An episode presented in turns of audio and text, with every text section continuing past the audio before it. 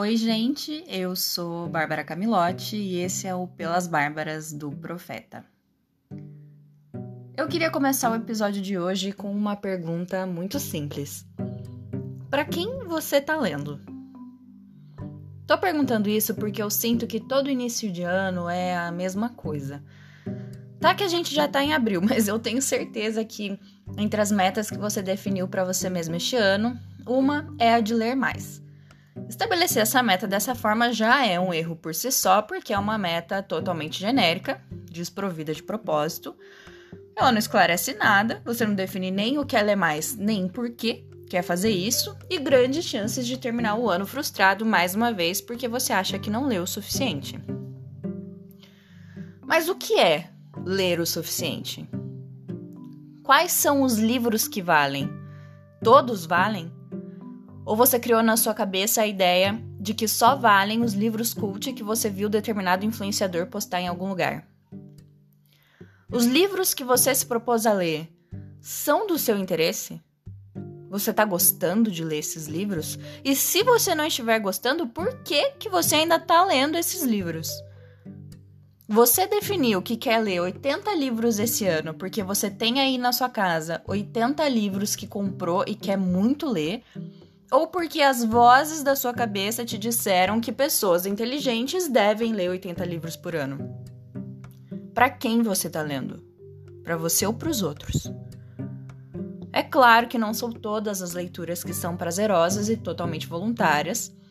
Algumas coisas a gente precisa ler mesmo por conta da escola, da faculdade. Às vezes são coisas que a gente quer aprimorar no trabalho, tudo isso rola. Mas eu acho que ler é uma das coisas mais gostosas que existem no mundo. Sempre foi o que eu mais gostei de fazer desde criança.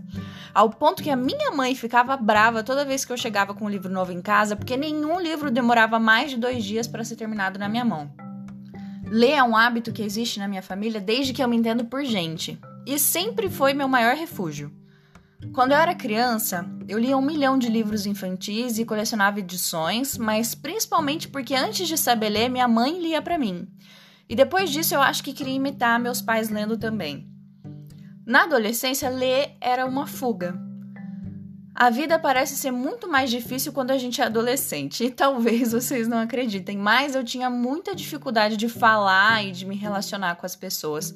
E aí acaba que ler no meu quarto era a atividade que mais me divertia e mais me deixava confortável.